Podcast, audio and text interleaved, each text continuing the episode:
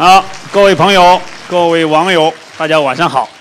欢迎大家来到这个 SELF 论坛煮酒论坛第一期。今天煮酒论坛没酒好像啊。我是来自清华大学人文学院的吴国胜，今天由我来主持这样一个煮酒论坛。这个 SELF 论坛啊，是中科院的计算机网络信息中心与中科院的科学传播局共同主办的一个科学讲坛。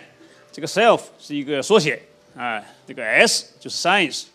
呃，这个 E 呃，education 啊，L 就 life，这个这个这个这个这个呃 F 是是呃 future 啊，就是科学，呃教育，呃生生活和生命啊未来。今天呢，我们要谈一个非常有意思的话题。大家知道，去年四月份，咱们科技部发布了一个中国公民科学科学什么数字基准。这个基准发出来以后呢，就引起了轩然大波。首先呢，是有八位科学家联名写信，说这个科学技术里面一点都不科学，很多甚至是错误的，哎，其中里面提到一个问题，就是什么问题？就是我们今天要讨论的话题，就是这个阴阳五行这种中国古典的知识、古代的知识啊，应不应该纳入所谓的公民科学数字这个标准里面去？在网络上呢，掀呃掀起了这个呃很大的波澜。呃，有两派截然对立的观点啊，相互这个这个这个呃开撕啊。那么这眼看就大半年，快一年过去了。今天我们重捡这个话题，但是我们今天呢，呃，是是是是是请来了两位重量级的呃人物来跟大家一起这个的讨论。一个人物呢，其实就是去年八位科学家之一，中国科学院高能物理所的这个庄生南教授。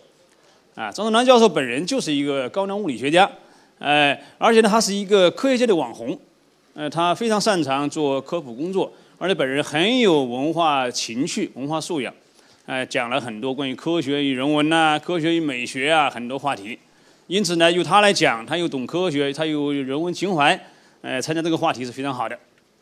那另外一位呢，呃，是是中科院大学的人文学院的这个常务副院长。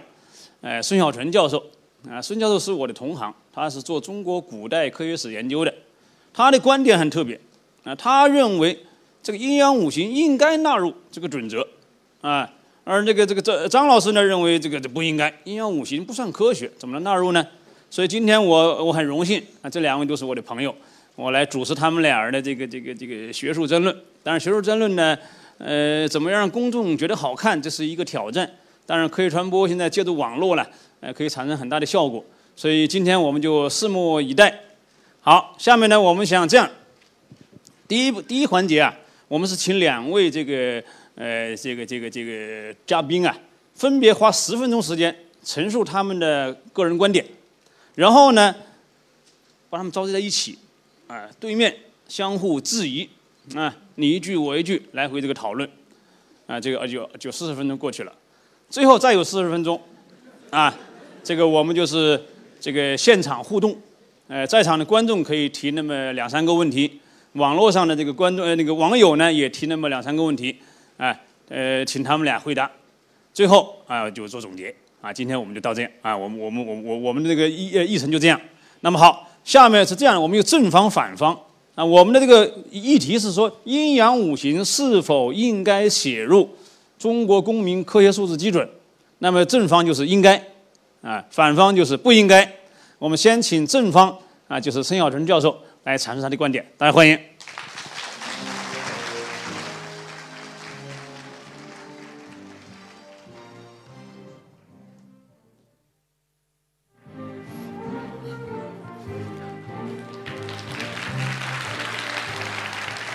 各位朋友，大家好。我今天就这个话题呢，是是正方的观点，就是阴阳五行应该写入这个基准。那但今天的讨论其实也不是网上所说的什么科学之争，实际上还是一个科学之争，就是我们怎么样做好科普的事情。但是怎么样做好科普，这就涉及到怎么样的认识科学，怎么样认识古代的科学、历史上的科学的问题。所以说呢，我今天呢，为了呃，先把我的这个观点呢，先给大家先讲一下。那么首先，阴阳五行大家都是知道的，实际上就是事物的正反两个方面的属性，它们是相对立的，当然呢也是互相互补的啊。还有呢，阴阳五行，大家可能都知道天上的有五大行星，都知道吧？金星、火星啊、水星，对吧？金木水火土。那么它们之间呢，有这个所谓的相生相克的关系，比如金克木啊，呃，土克水啊，呃，这个这些这样的一个关系。那么古代就是用这种阴阳五行这种相生相克的关系啊，来解释事物的性质以及它们的这个演变。那这个这个图里边就给出了这个，你看金木水火土，它这个这个关系。那么这个金木五行究竟是什么呢？是五种元素吗？还是五种相位？还是五个过程？呃，这里边实际上还是有争议的。实际上，英文经常把它翻译成，有的时候翻译成 five elements。但是有的人认为这是不合适的，可能应该要翻译成 five faces。所以说，它们之间有相生相克的关系。其实，关于阴阳五行这个相相关联的，还有一个概念，还有两个在基准里面也提到了，一个就是天人合一的这个概念，还有格物格物致知。那我简单介绍一下天人合一。中国古代其实有一个这个思想是非常重要的，有两个重要的思想，一个就是天人合一，还有一个就是《易经》的《周易》的这个变化的哲学，就说人是小宇宙和大宇宙，它是对应的。我们人要做什么事情？它是必须要按照宇宙的节律来做事情。从这个意义上来说，它是天人合一的。大家可以看这个《内经》内景图，《内经图》里面的关于人体这样的，你看对人体的认识，它跟西方那种满身都是肌肉啊、那个解剖的那种认识是不一样的。所以它是一个天人合一、天人对应的一种关系。那我们讲这个阴阳五行为什么可以来作为科普的内容呢？那这就涉及到我们怎么样来科科学，这个历史上的科学我们怎么来看的问题。那么我们讲中国古代的阴阳五行，它是属于中国古代科学里边的一种概念、一种范畴。它是用它来用阴阳五行这种概念来解释事物的变化。所以说呢，这个一它这个阴阳五行这个世界观，它这个它这个用这种东西来进行世界这个事事物的认识的时候，它实际上是比过去的那个神话呀，比巫术也好，是一个很很了不起的一个进步。比如说过去要发生地震了。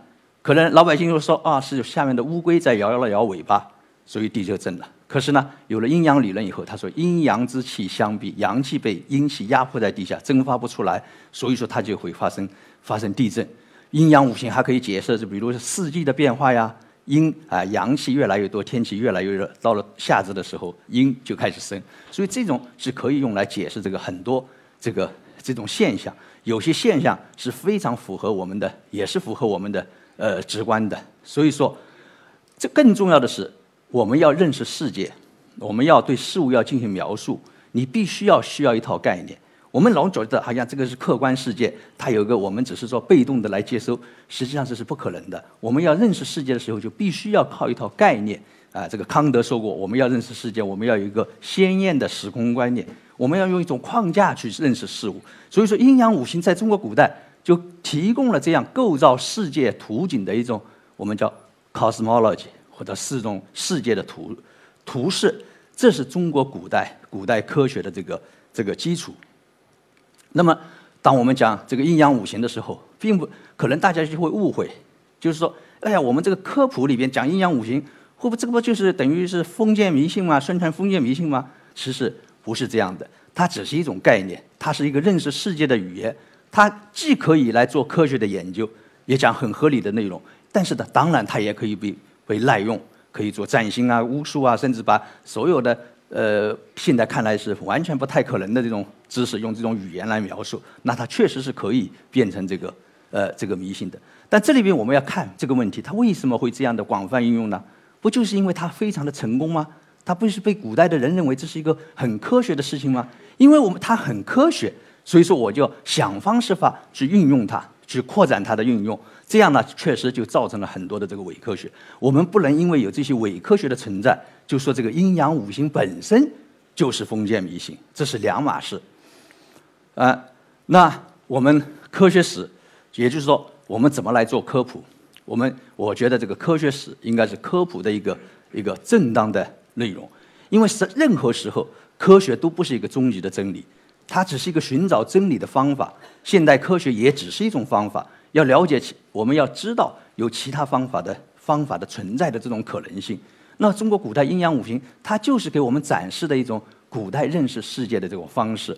它。有些方面好像看起来现在很不科学了，很不有点呃粗糙，但是它确实它不是巫术，它不是迷信，它是一种认识世界的方式。再一个来说，我们传播科学难道是总是要传播正确的知识吗？正确的科学吗？如果要这样的话，我们恐怕什么很难讲一些科学，比如说地心说，大家认为是对的错的？呃，错的。好，那日心说呢？也是错的。所以说，那你的科普基准里面为什么可以讲日心说呢？基准里面讲的内容并不是让你相信这个这个东西科学是是真的，呃，所以说不是，也就是说，你我们了解阴阳五行思想，并不是要求把它当做科学真理来对待。还有一个就是，我们实际上我们人类的认识，我们我站在在这听，在这儿讲，我们用的语言，我们实际上所有的现这个现在就是一个历史的一个沉积。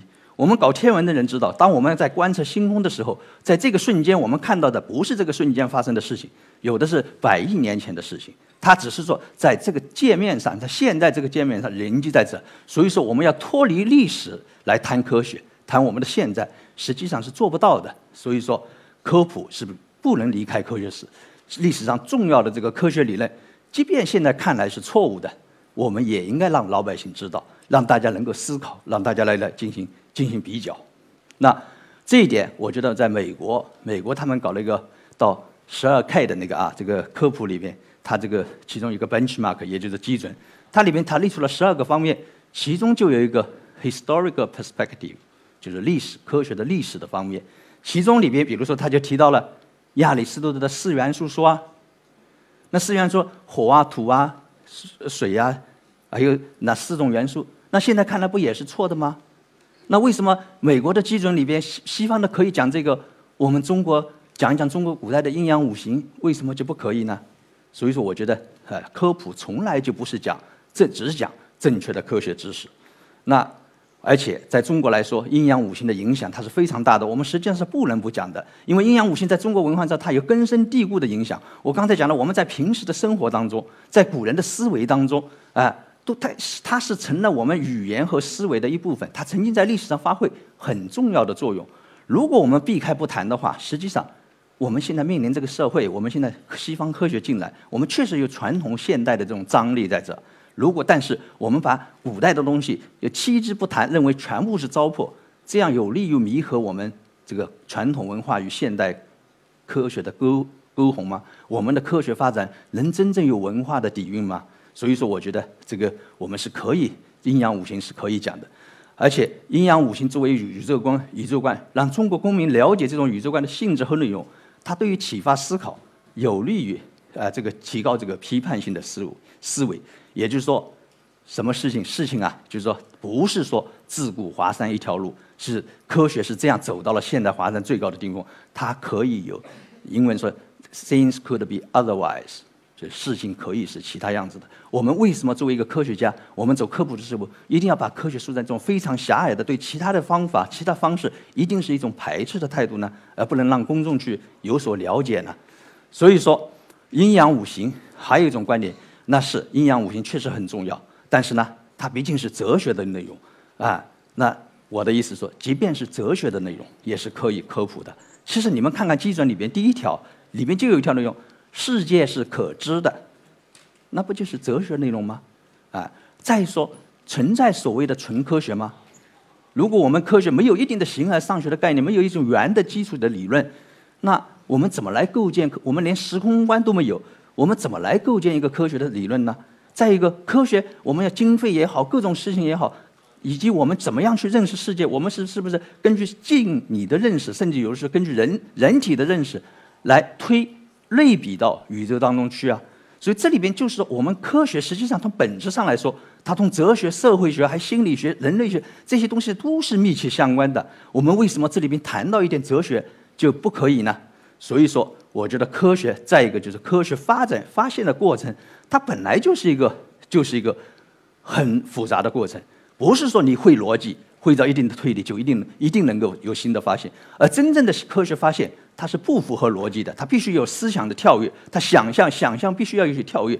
一即便有的时候是错误的理论，比如开普勒，在我们看来，他不是相信相信上帝吗？在我们今天讲，他不是迷信吗？他恰恰就这样执着的相信上帝创造的东西一定是和谐的，才找到了开普勒三大定律啊，是不是？如果说他这里面走了很多的弯路，如果在我们说早就把它打一下子打下去了，他怎么能发现三大定律呢？所以说，我们我们对这个古代的知识，即便它现在是过时了，我们还要历史的看，我们甚至还要了解它，要要有所知道。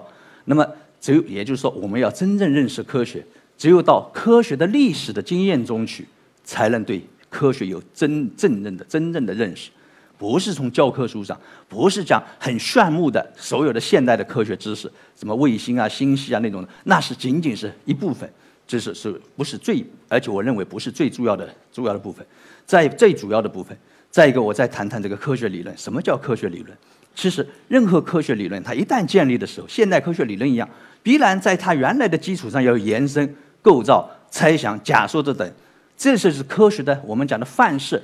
当古人有这样的一个范式，或者我们现代科学在这种范式下进行，它一定要进行构造。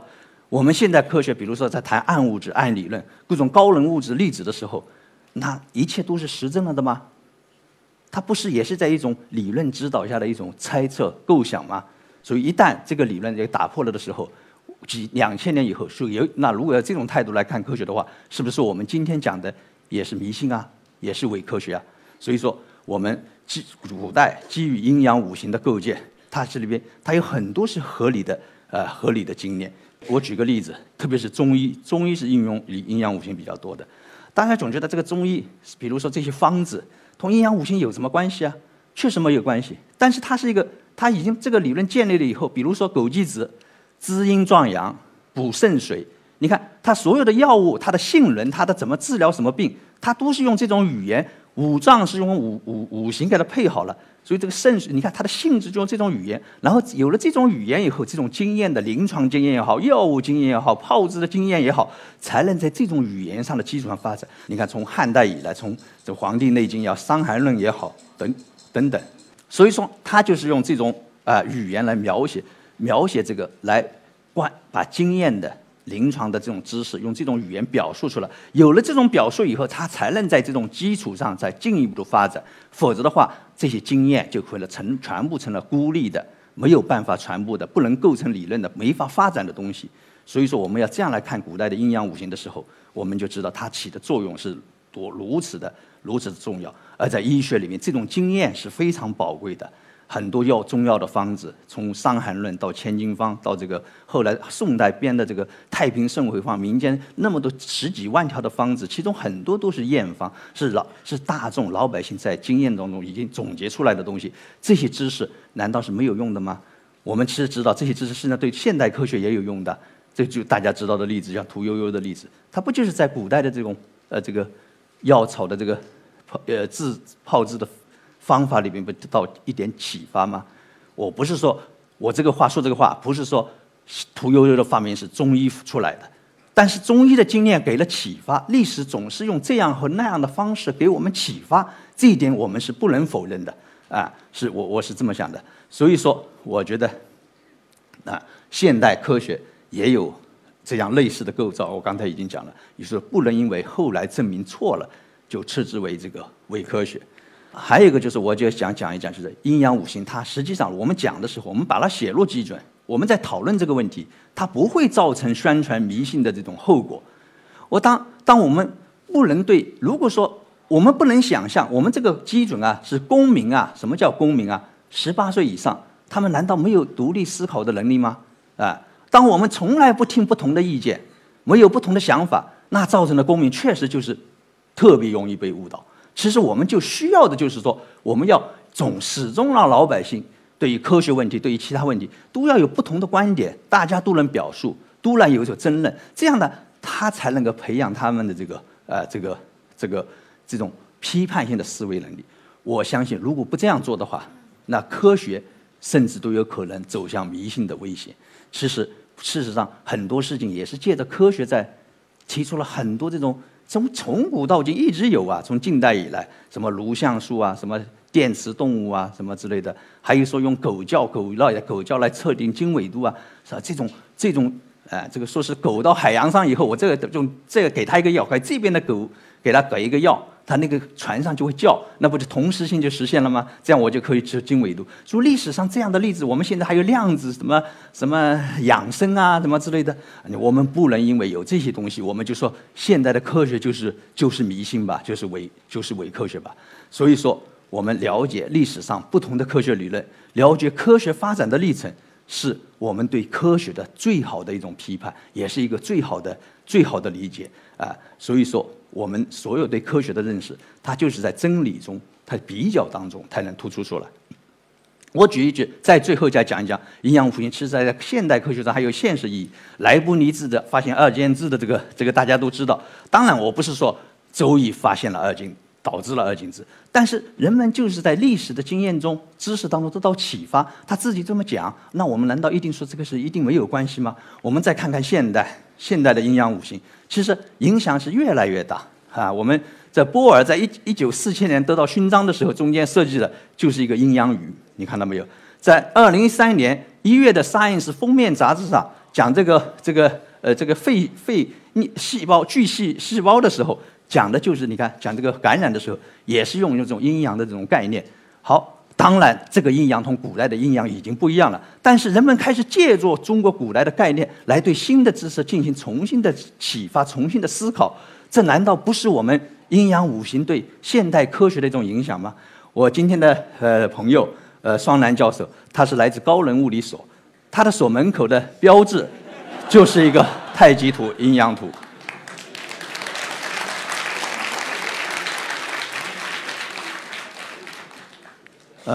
所以说最后我再讲这个，这里面涉及到一个天人合一，我对天人合一做一个呃这个解释。其实天人合一，我们必须是天人合一，因为什么是科学？科学就是用我们人发明的语言概念去描写事物之间的关系，试图能通过实证来达到和谐的统一。这就是我们所谓讲的科学统一。所以科学关注的最终的目标就是自然和人的和谐统一。这个从这个广义意义上来说，所以说如果天人不合一，这个世界就没法认识。我们还去谈什么科学？所以从我来理解，可以用这个很强的话：天人合一应该就是科学的第一原理。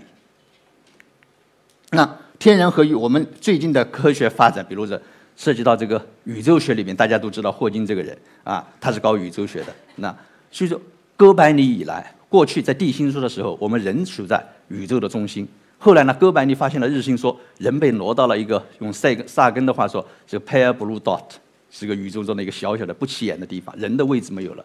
人之原理是这么说：宇宙之所以是这个样子，是因为我们人在观测它，啊，所以说人又重新恢复到宇宙的中心位置。我霍金他在他的 Great Design，在的大设计里边，在很多他的演讲里边。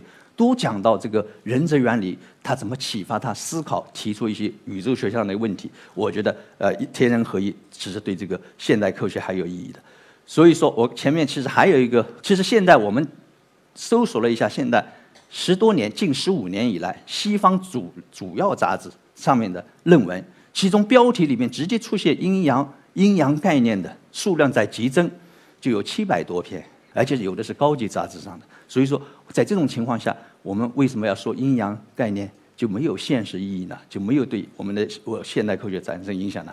所以说我最后讲，我们的科普不仅是要传播知识，同时更重要的是要传教人们怎么去思维，怎么启发思维，教人们怎么样去思考，怎么样进行批判、比较、进行批判，最终实事求是来。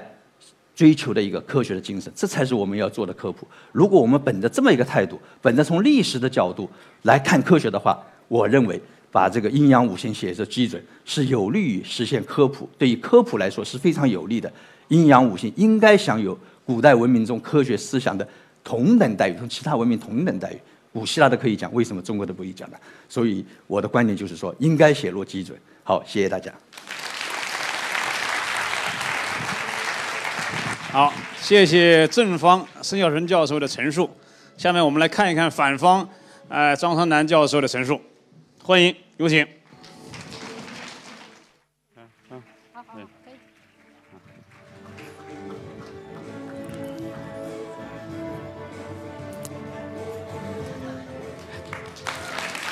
好，大家好，我是中国科学院高能物理研究所张双南。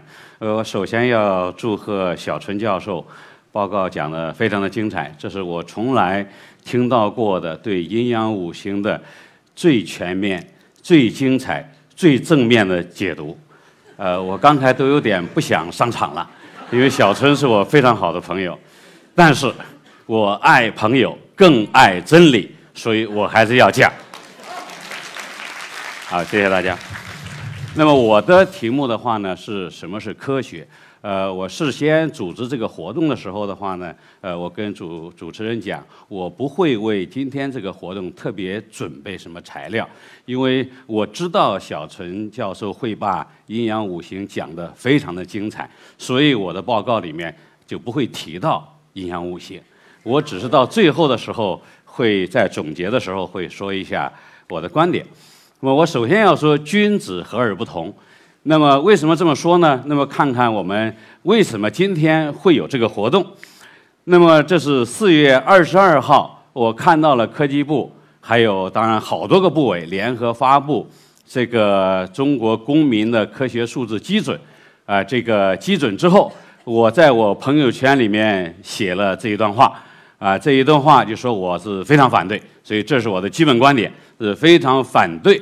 把阴阳五行放到呃中国公民的科学素养基准里面，然后小纯教授很快就在网上发表了一篇文章，在里面当然说是支持把阴阳五行放到这个数字里面，所以不是糟得很，而是好的很。所以我在朋友圈里面说，我和小春是好朋友，也一起做过非常好的事情。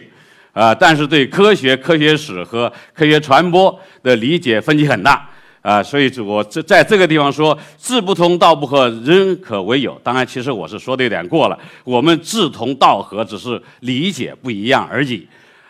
然后呢，呃，我还在网上，呃，在我朋友圈里面发过啊一些内容，是批评我们今天的主持人吴国胜教授。当然，吴国胜，我相信吴国胜教授，我相信今天会非常的中立，不因为我的批评导致他的不中立。呃呃，原因就在于，因为我跟吴教授也是好朋友嘛，所以吴教授呃把他的那本书非常好的一本书，我仔细的呃研读了。这本书叫《什么是科学》，也是我今天报告的题目。大家注意到没有？是同样的，但是里面有一段，呃，我不太同意，就是关于博物学的一段。所以我说，我本来就想。呃，我是先买了这本书，在家里面学习了，然后呃，吴教授就给我寄来了他这本书，亲自签名的，我非常开心。我说我本来就想批评一下子的，结果吴教授把书送上来了，我不批评肯定是不行啊，所以我后来就真的写了一篇文章批评。所以为了呃庆祝我们三位君子今天观点虽然不同而在一起，我邀我邀请两位吴老师跟孙老师上来，我们合个影好不好？在我下面真的批评之前，我们一块儿合个影。呃，这个张老师本来说有一个一分钟的插插插叙，呃，就是这个，就这个活动，就这个。好好好，您在中间，您在对，哎，您是主持人，主持人，您在中间，呃，中立的嘛。有谁给照个相？有谁给照个相？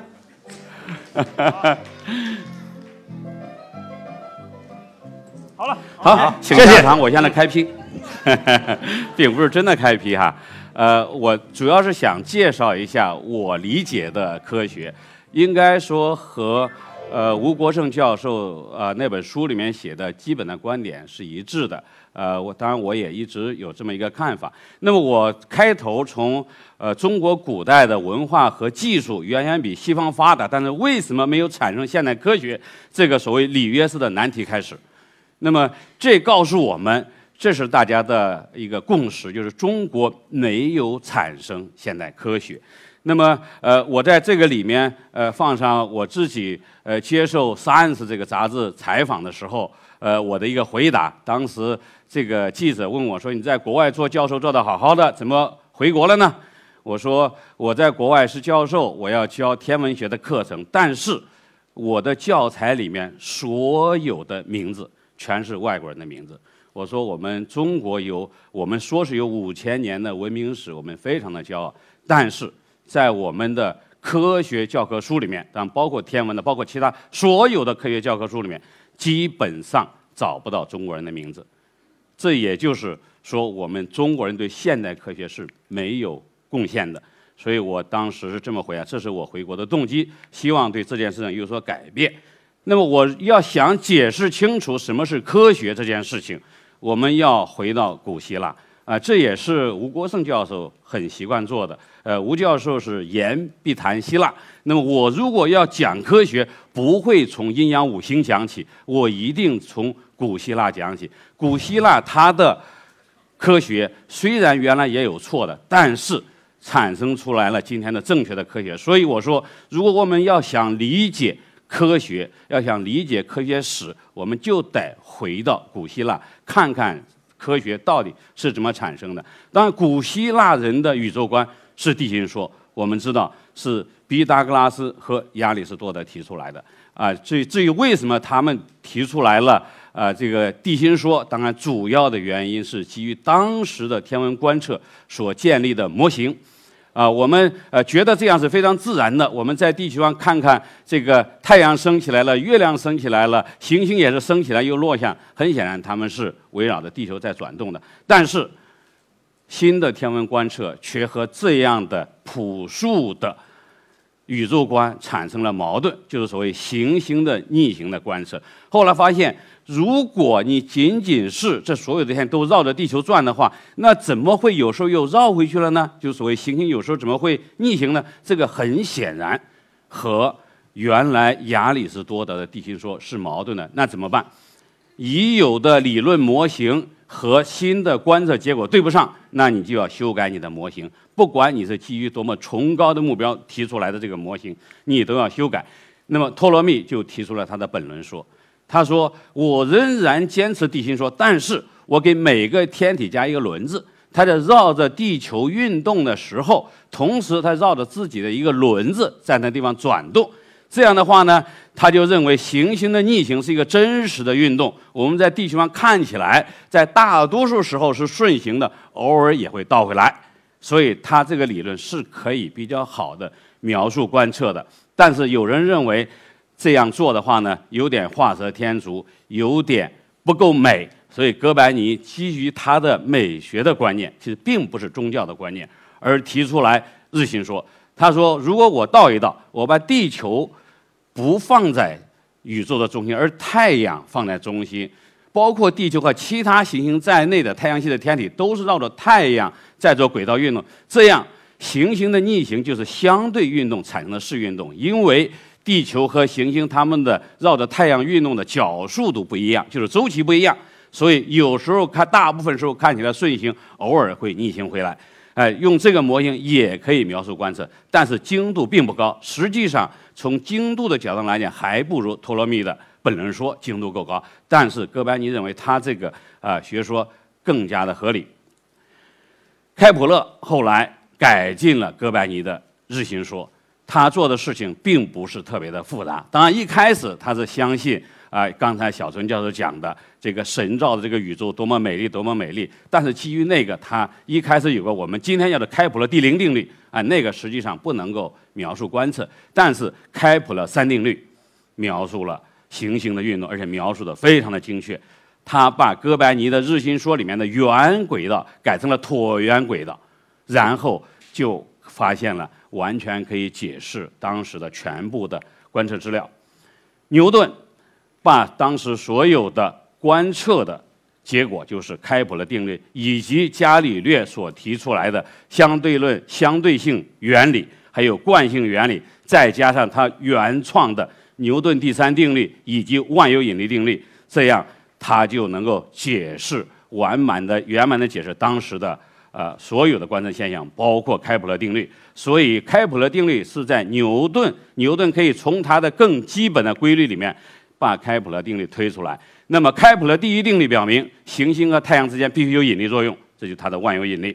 那么，开普勒第二定律在牛顿的这个理论里面，就是牛顿第三定律，相当于动量守恒。那么，开普勒第三定律，你把牛顿第二定律和万有引力定律结合起来，就立刻得到了开普勒第三定律。所以。牛顿的这个理论，立马就得到了大家的认可。但这还不是全部，最重要的是，它不仅仅是解释了已有的数据，理解了已有的经验规律，就是开普勒定律。它这个经验规律并不是一个科学规律，而且更重要的是，牛顿的理论可以准确的预言新的现象。这个现象当时就是海王星，预言了海王星的发现，但不是牛顿本人做出来，是后面的人用牛顿定律呃预言出来的。预言之后三年，海王星就精确的在那个位置上被观测到了。所以这是牛顿的理论的伟大的胜利。在这个时候，我们才产生了人类历史上第一个。完整的、系统的科学理论，所以要想理解我们现代科学怎么产生的，必须回到希腊。从希腊过来，我们就可以理解这个科学是怎么发生的。那么，通过刚才我讲的简单的这么一个历史的过程，我们就建立了现代科学研究的方法。所以在什么是科学这里面，其实很重要的一部分是科学方法是什么？科学方法是什么？刚才已经看到了，我们通过观测加上我们的经验。我们可以积累资料，我们可以可以得到经验规律。这里面包括地心说，包括托勒密的本能说，包括哥白尼的日心说，也包括开普勒三定律。但你一旦有了这样的规律，你就可以进行演绎，就是可以进行计算，可以进行推理，然后你就等于有了一个模型，你就可以做出预言。这样牛顿的理论里面就做出了预言：海王星应该存在。然后这个预言可以被新的观测、新的实验能够证实。当然，事实上也是这样。我们每一个科学定律的建立都是基于这么一个规范来建立的。但是每一个科学规律都不是终极的规律，所以还需要不断的经过实验的验证。然后这个验证的结果可以把这个规律推翻掉，也可以对它进行修改。